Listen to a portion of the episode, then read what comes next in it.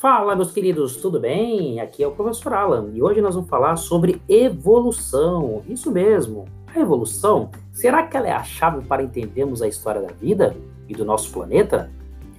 Já que poucas pessoas acreditam nela. Mas vamos ver o que diz um pesquisador chamado Stamp.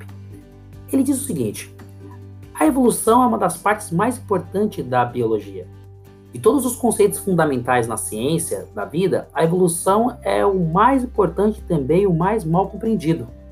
Através do estudo dessa área que conseguimos entender como as formas de vida encontradas na Terra atualmente estão aqui e que processos eles sofreram durante esse tempo e fornecendo assim a história da vida do nosso planeta.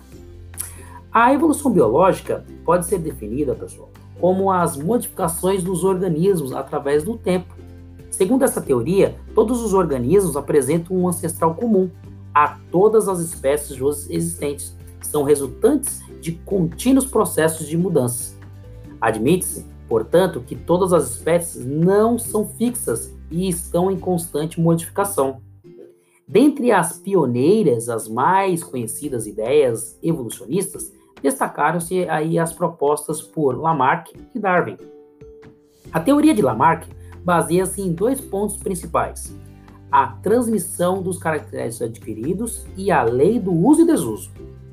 Segundo esse naturalista, estruturas utilizadas com frequência desenvolvem-se e aquelas que não são utilizadas atrofiam-se. O pesquisador também afirmava que aquelas características adquiridas durante a vida eram passadas para os descendentes. Esse foi o ponto principal para a queda de sua hipótese. Darwin, por sua vez, propôs uma teoria em que a base era a ancestralidade comum e a seleção natural. Segundo Darwin, os organismos mais aptos a viver em um determinado ambiente sobrevivem e com isso tem mais chances de reproduzir e, se, de, de transmitir-se aí as suas características aos seus descendentes.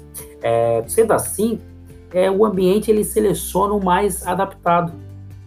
Como a teoria de Darwin foi proposta quando os conhecimentos em genética eram inexistentes, muitos pontos ficaram sem explicação. O principal deles era como essas características eram transmitidas. Após o entendimento de mecanismos genéticos, tais como recombinação gênicas e mutações, a teoria de Darwin foi aperfeiçoada e surgiu então o que nós chamamos de neodarwinismo, ou simplesmente a teoria moderna da evolução. Diante da importância de entender a evolução, é os mecanismos que atuam nesse processo. Separamos uma seleção destinada exclusivamente a esse tema.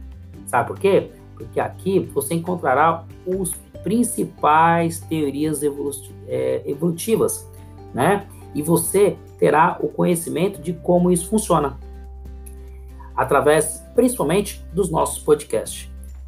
Forte abraço e até a próxima. Relembrando, biologia só para os fortes.